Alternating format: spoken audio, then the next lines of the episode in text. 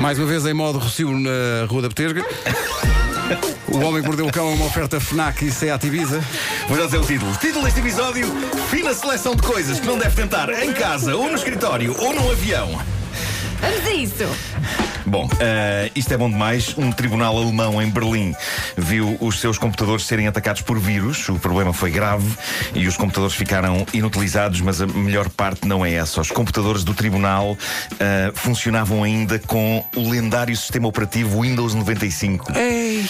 Isto é incrível. Em 2019 eles usavam o Windows 95 e então os responsáveis do tribunal decidiram finalmente tomar medidas drásticas e substituir tudo. E já não era sem tempo. Computadores com Windows 95. Ah, O Windows 95, quando apareceu, foi uma revolução. Foi, foi, foi, mas lá está, O em desktop com as 95. nuvens. então, Mas em 95. Em não é? 95. Eu Problema. lembro-me de jogar copas. Ah, exatamente. Epá, era bem aliciante esse jogo. Vinha Então com o Minesweeper. Minesweeper. Minesweeper, Free Cell Minesweeper, e o Paint. exatamente. O E- Paint era ótimo. Ok, as Belíssima arte que se fazia no Paint. Sim, sim, sim. Bom, qual o problema? Para evitar mais vírus, eles decidiram então substituir estes computadores com Windows 95 atulhados de vírus por máquinas de escrever e aparelhos de fax. Muito melhor. Pá, ninguém pode dizer que eles agora não estão protegidos contra os vírus. Ali não entra nada, a não ser talvez só o vírus da gripe, agora que vem o inverno, mas não consta que afete máquinas de escrever e É fax. Fax. Uma pessoa percebe que é antigo quando se lembra do fax ser uma inovação. Não, e quando do fax sim, ser uma inovação. Não, e quando um querem mandar o e-mail, vão à gaiola, metem o papelinho no pombo Claro, e lá vai o pombo. e lá vai o O pombo chama-se e-mail, é o nome do pombo. Anda cá, e-mail. Bom, no capítulo, não tenho a certeza se isso é boa ideia. Temos o caso de um mecânico holandês, Emil Luyben. Ele filmou isto que fez, está documentado para a posteridade. O vidro do carro dele estava cheio de gelo.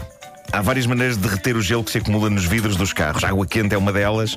Há, há camadas de gelo que se conseguem retirar raspando. Agora, este homem, este mecânico, que o mundo ainda está a tentar perceber se é um gênio ou um estúpido, optou por uma receita só dele. Ele achou boa ideia para derreter o gelo do para-brisas, verter petróleo sobre o vidro do carro e deitar fogo. Então, claro. Então não é assim, tão giro. Então, Natal é é época de festa e. E ele depois mexe as escovas do carro, o que dá um efeito muito bonito com as chamas. Ó Marco, a tua dúvida era se o homem era o quê? Desculpa. Um gênio ou um estúpido? Hum, ok.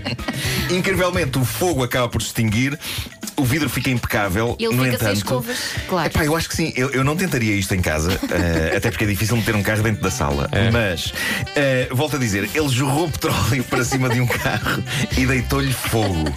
Há uma grande probabilidade dele, de facto, acabar com o problema de gelo no carro, mas também de acabar com o carro e também com a sua própria vida. Para o vídeo, Para a posteridade ficou as declarações Funcionou! Funcionou! Pum!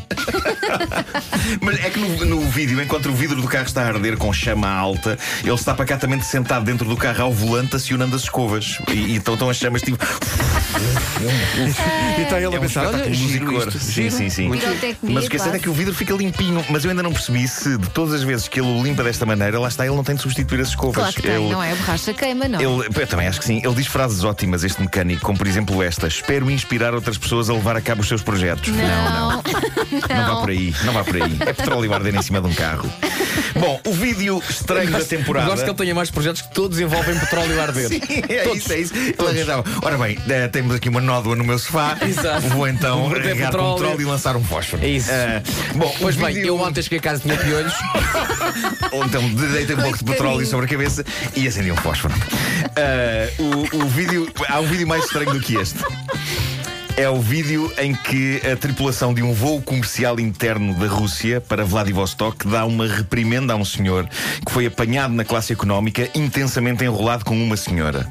Não sei se vocês viram isto. O vídeo foi publicado pelo site do jornal britânico Daily Mail. É das coisas mais bizarras e hilariantes e estranhas que eu vi nos últimos tempos, porque este casal, uma mulher de 41 e um homem de 43 anos, está de facto super empenhado no que está a fazer. 41 e 43 anos. Já dizia Paco Bandeira, a ternura dos 40 não tem conta nem medida.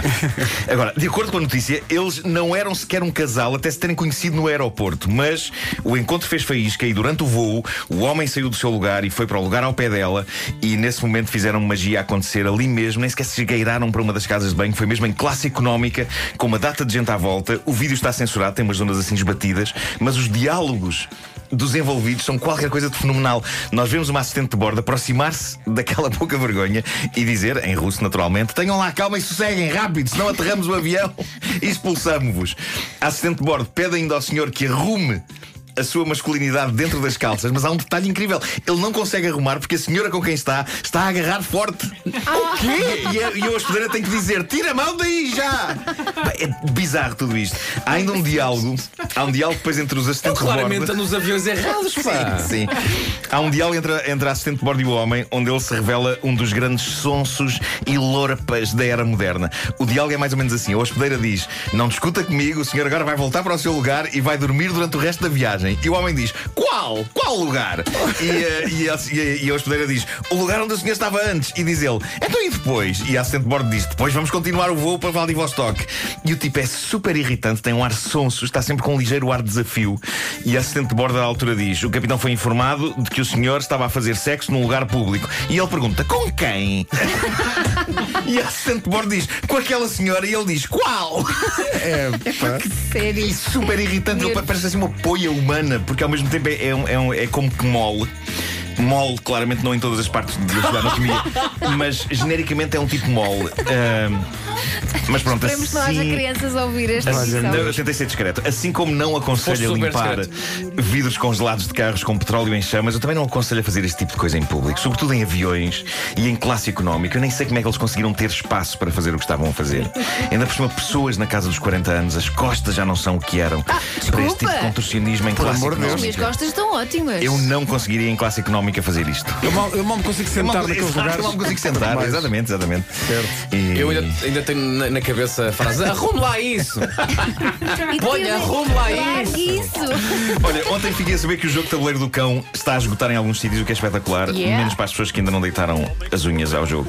E, e pronto, corram, corram a agarrá-lo. Mas vem mais edições. é um jogo- é? Olha, Muito. esta história final podia ser uma das, das histórias do, do teu jogo. Podia ou não podia? Podia, podia. Num Oh, avião- Num avião, homem.